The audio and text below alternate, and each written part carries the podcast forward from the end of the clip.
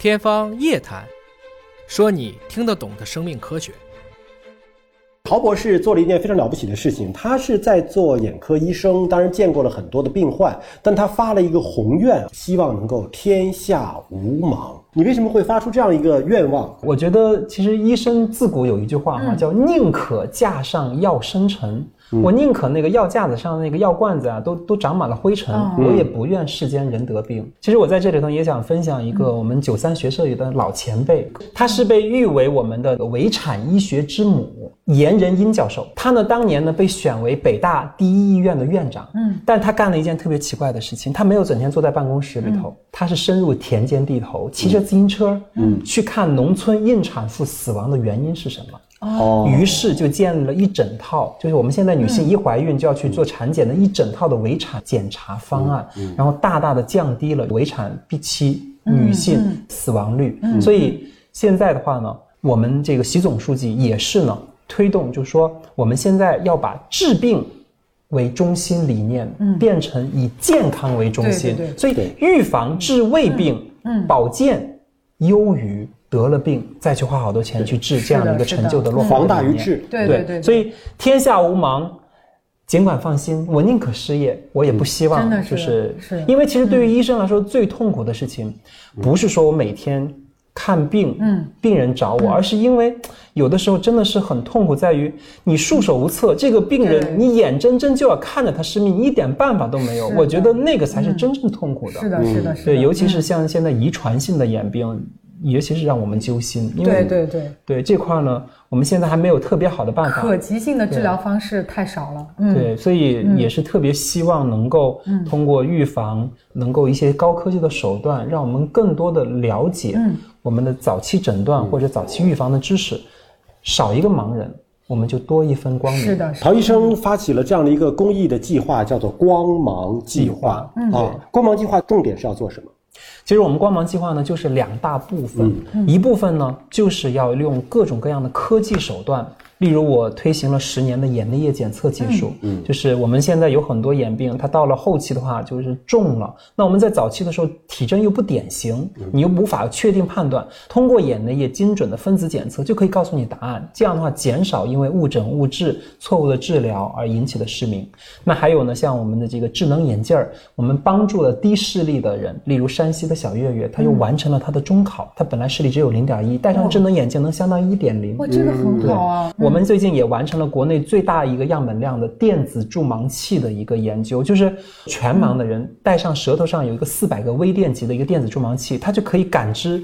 离它前面的物体的形状、距离，这个真的特别它可以完成一段它从来没有走过的路，它可以独立出行。所以全盲的人有办法。他那个原理是什么样的？它就是有一个摄像头，把那个图像转化为电刺激信号，通过你舌头，因为舌头是我们人体中感觉最敏感的部分。然后通过训练之后，它就可以脑补出一幅画面。它只要一转头，于是我们身边大概有什么样的物体，离我们多远，它就很快就有了个认知。它有一个训练的过程，对，要有一个。训练的过程，然后呢，还有包括我们现在的干细胞技术、外泌体技术、基因治疗技术、对对脑机接口技术。光芒计划的一大部分就是用科技手段将光明引入到眼中，还有另外一半呢，就是要用心理关爱、生活重建、再就业指导和职业培训等等人文关怀的方法，把希望。引入到心中，例如我们的视障人士的朋友，很多有音乐的天赋，对对，是的。那还有呢，有的会芳香治疗，嗯，对，可以帮助我们睡眠更得更好。还有一些他会保健、按摩、理疗等等知识。还有呢，热爱阅读。还有一些呢，喜欢当主播，嗯，对，就像我们今天也是在北京市盲人学校刚刚落成了我们的一个工作室，帮助他们建设一个音频网站。这样的话，盲校的学生以后就可以出来当主播。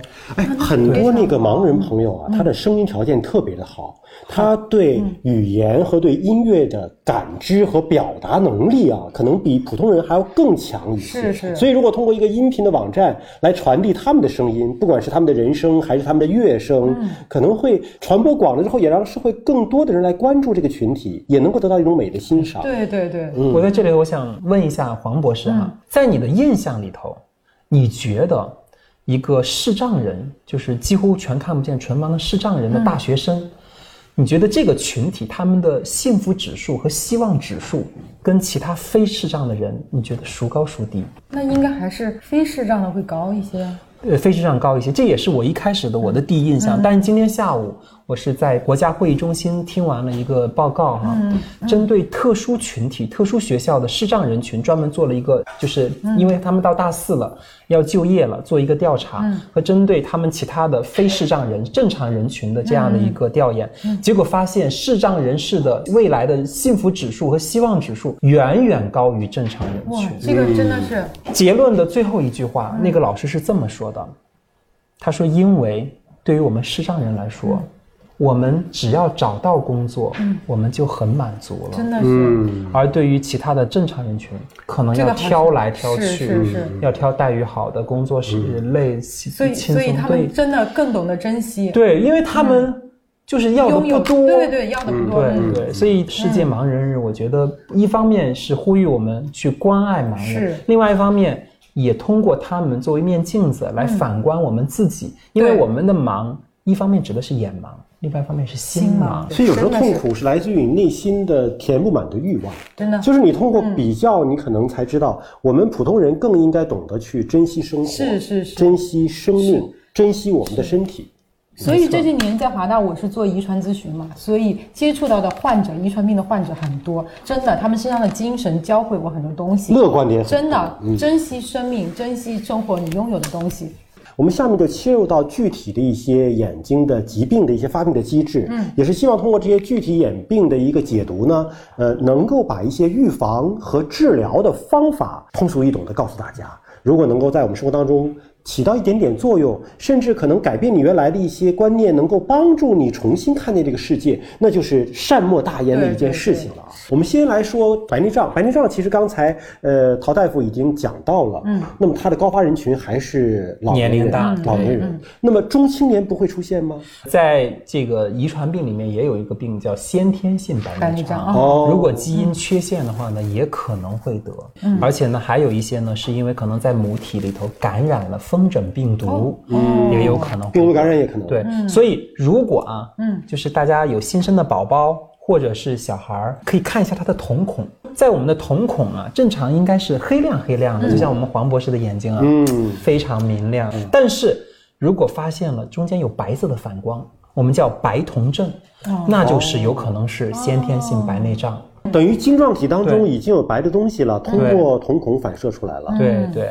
所以，如果有白色反光，我们叫白瞳症，要警惕有没有先天性白内障，赶紧去医院查。那治疗的方式，不管是小朋友还是老人，都是手术，对手术都是一样的方法呃。这里头呢，一定要给大家辟一个谣啊！很多人可能会听说啊，我可能保守治疗就能够治好白内障，这是绝对错误的。白内障你用药物保守，最多只能延缓发展。嗯，要想治疗，一定得手术，这个是目前的共识，就小朋友也是这样。也是一样的。嗯，因为它蛋白质的变性是不能逆转的。嗯，他换过以后的话，做过手术以后不会复发了，呃，我们的人工晶体是终身使用的。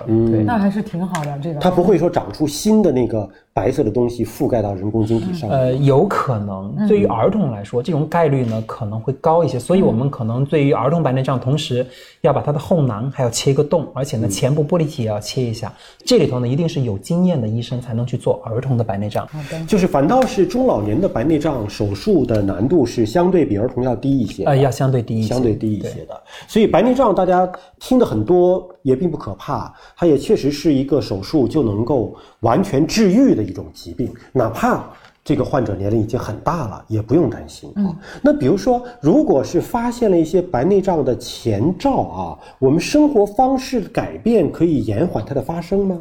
如果说是住在高原地区或者阳光直射的地区呢，一般来说我们建议啊，出门还是戴个墨镜，戴个墨镜戴个墨镜，因为光太强还是尤其是紫外线照射，所以有防紫外线的墨镜，还是建议这种阳光比较强的地区的人佩戴。嗯，那此外的话呢，还有呢，就是建议我们要在饮食中呢多吃一些含有还原类物质的。还原什么叫还原类？绿茶啊？哦绿茶类的新鲜的蔬菜、水果，但是呢，氧化类的，像什么这个就是动物的内脏，嗯，然后皮肤这些高油脂、高热量哦的这样啊啊，油炸的相对少一点儿。